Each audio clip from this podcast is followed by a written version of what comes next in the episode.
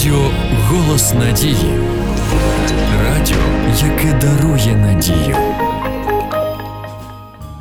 Знаєш, Міша, мені так лінька писати ці радіопередачі. Мене це вже напрягає, чесно. Може поміняти місце роботи чи що, я навіть не знаю. Та взагалі останнім часом щось нічого не хочу робити. Може це все весна так впливає? Ти зараз серйозно? Ми в ефірі. Друзі, вітаю вас. Трошки гумору на початку нашої програми нам не завадить. Не просто так ми розпочали наш ефір словами про лінь, адже сьогодні саме про це ми поговоримо. Гарна музика, позитивний настрій, цікаві теми все це в програмі Струни серця. Як завжди, у студії з вами ваш Олесь Деркач. Бажаю вам тільки гарного та позитивного настрою. І не лінуйтеся увімкнути радіо Голос Надії. Слухаємо тільки якісну музику на нашій радіохвилі. Поїхали!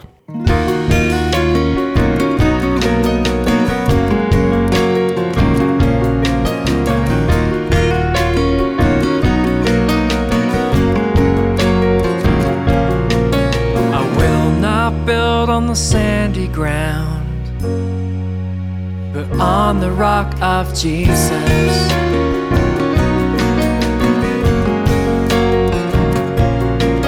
In Him alone can I be found. Am I planted in His Word?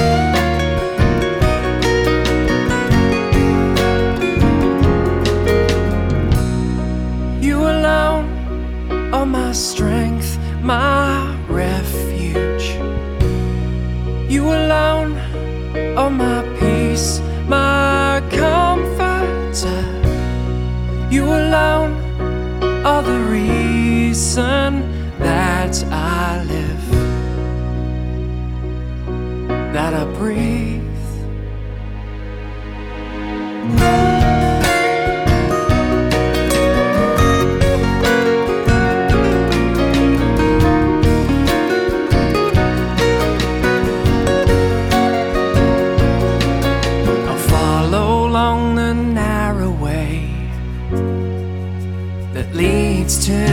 Kingdom.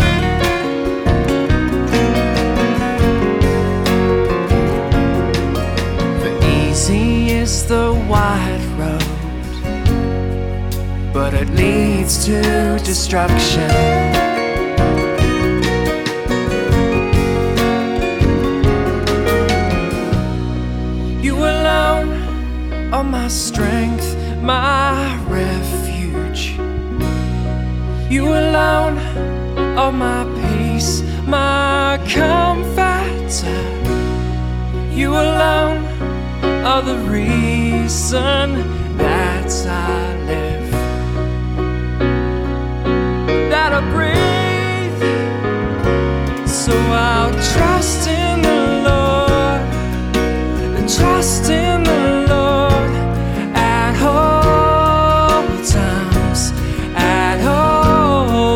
time.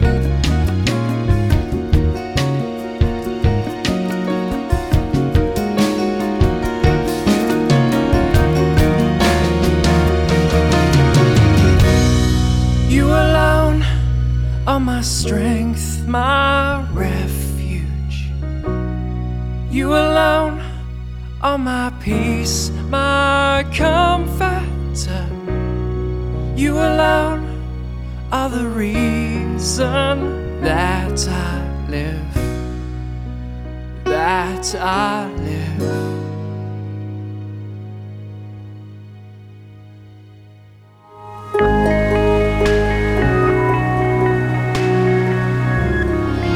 Будь впевненим у майбутньому. Слухай Радіо Голос Надії.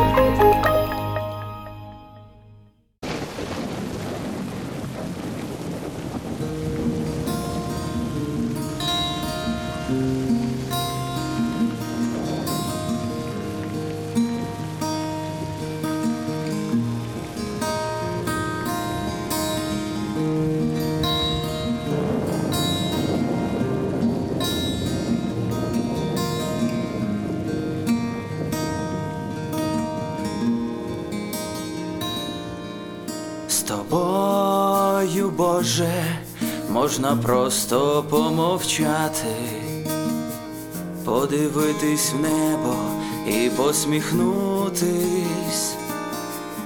З тобою можна нічого не боятись і бути таким, як є. Я не знаю, як тобі сказати, що я тебе люблю, і немає слів, щоб описати всю любов мою, просто підійму я в небо руки і тихо прошепчу. Боже, я тебе люблю, я тебе люблю.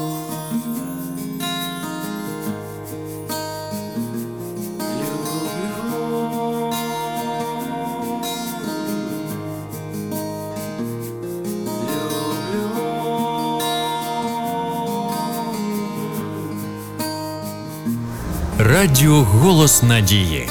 З тобою, Боже, легко гріх перемагати. Варто все в твої руки віддати.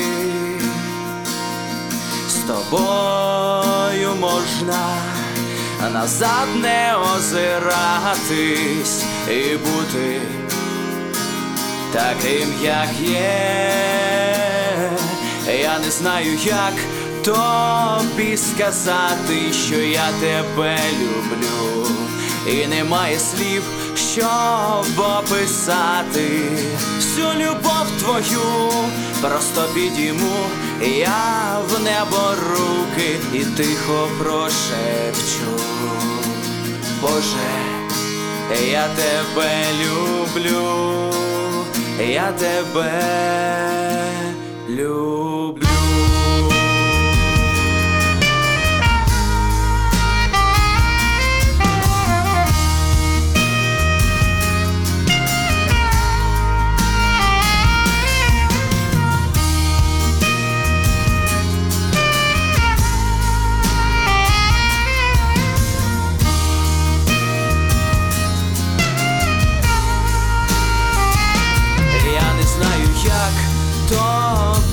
Сказати, що я тебе люблю, і немає слів, щоб описати всю любов мою, просто підійму я в небо руки і тихо прошепчу. Боже, я тебе люблю,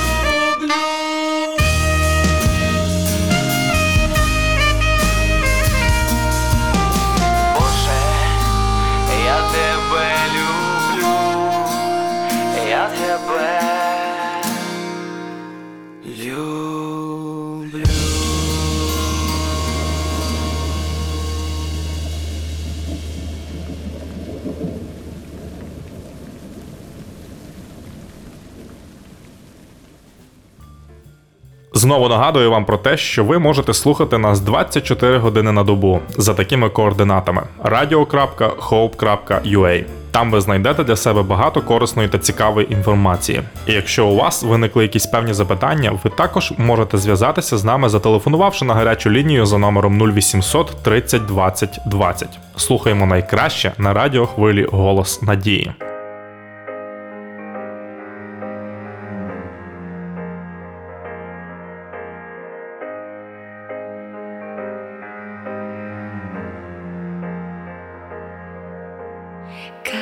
день.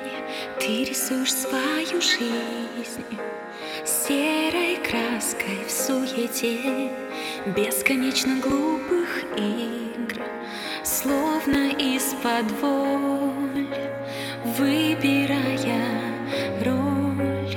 Прячешь свою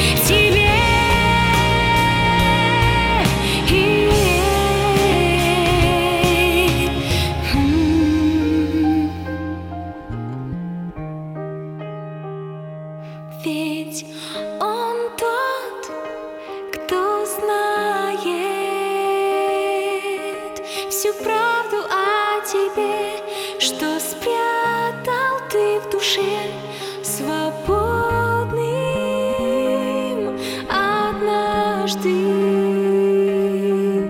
ты станешь и поверь, что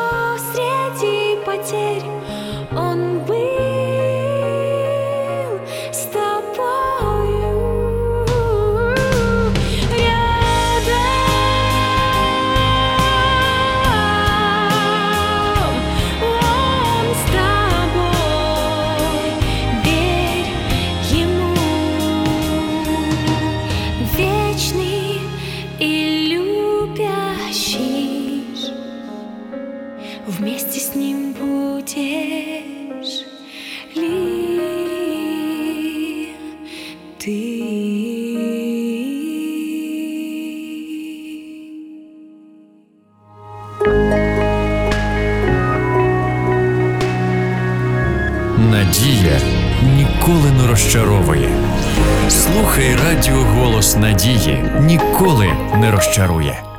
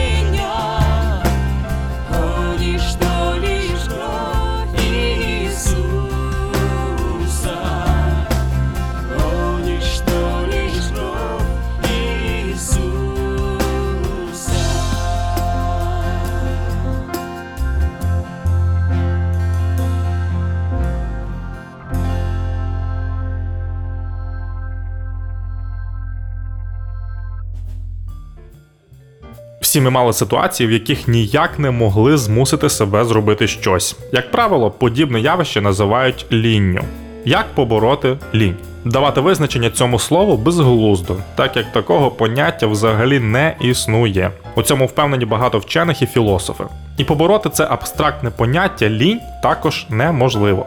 Цікаво, що одна досить популярна теорія трактує лінь не як явище, а як наслідок. Не хочете встати вранці, не хочете йти на роботу, не хочете займатися улюбленою справою, не можете змусити себе зробити щось, не вистачає ентузіазму. Все це наслідки, а не причини. Замість того, щоб звинувачувати в усьому цьому лінь, спробуйте зрозуміти, чи не страждаєте ви від наступних чинників: енергетичний спад, нелюбов до того, що ви робите, відсутність цілей, відсутність далекоглядності. Як побороти лінь? Є декілька корисних порад і я вам їх приводжу вже зараз. Отже, перше. Енергетичний спад. Будь-яка втома і перевтома є енергетичним спадом. Навіть напружені і довготривалі заняття улюбленою справою можуть призвести до питань типу: а чи потрібно мені взагалі цим займатися? Причинами енергетичного спаду в цьому випадку є лише виснаження і перенавантаження, а не лінь. Для того, щоб відновити сили та бажання працювати, добре відпочиньте і налаштуйте себе на роботу. Друге нелюбов до справи. Науково доведено, що всі заняття, які не подобаються людині або суперечать її бажанням і інтересам, викликають не тільки бажання відмовитися від них, але і включають справжнє блокування. Для того, щоб уникнути подібних ситуацій і не мучитися на роботі, спробуйте знайти улюблену справу і займатися нею. Коли джерело доходу є ще й улюбленою справою, це безцінне. Іншою мотивацією до ефективної роботи може стати матеріальна сторона питання. Гідна оплата праці також швидко змусить вас забути про таке поняття як лінь. Третє наявність мети. Якщо у людини немає мети і їй немає до чого прагнути, вона все буде робити без особливого ентузіазму та бажання.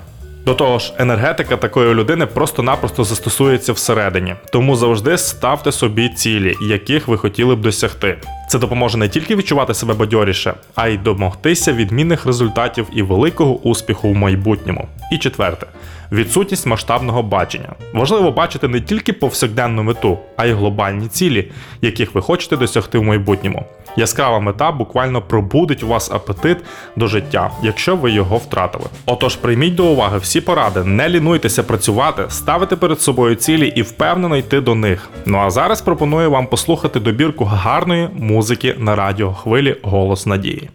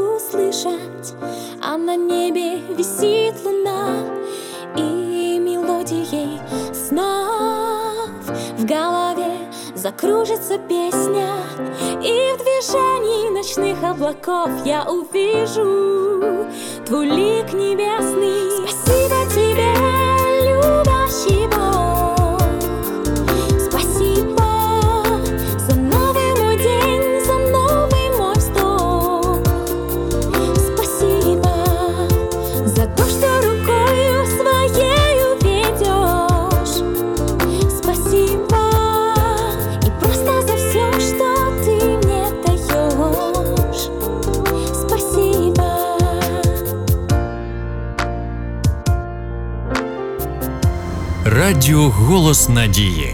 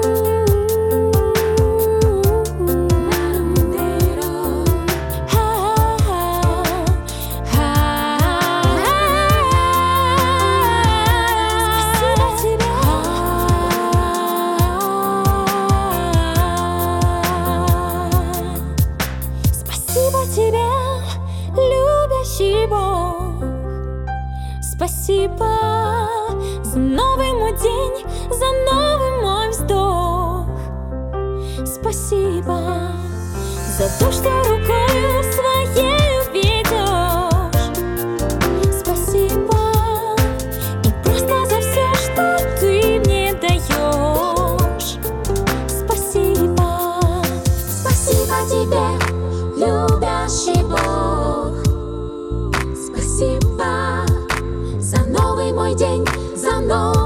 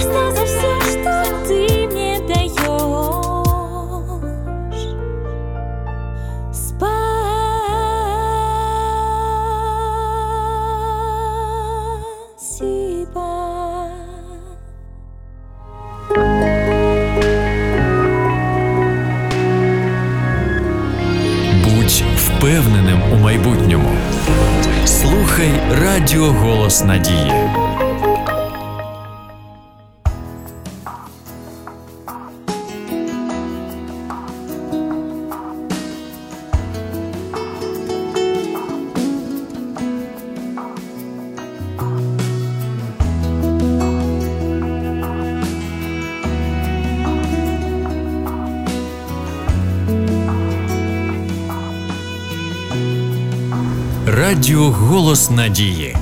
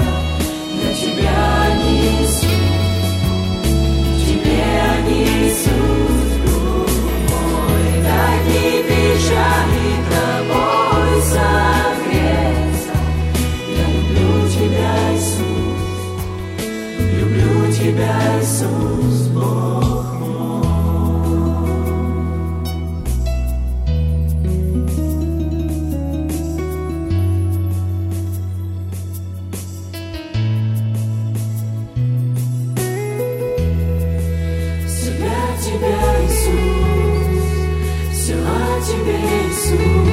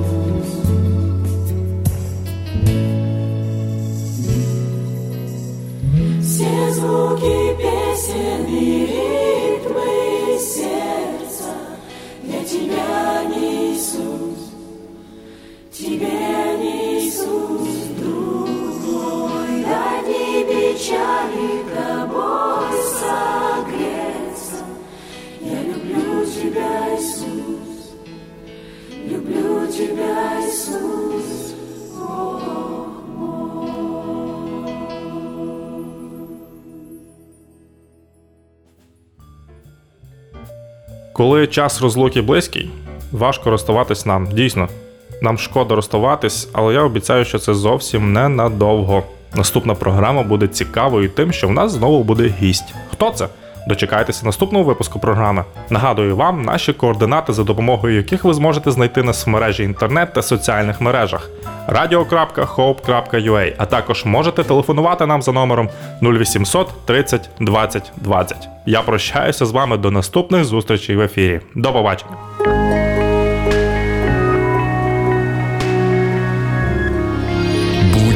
Впевненим у майбутньому. Слухай Радіо Голос Надії.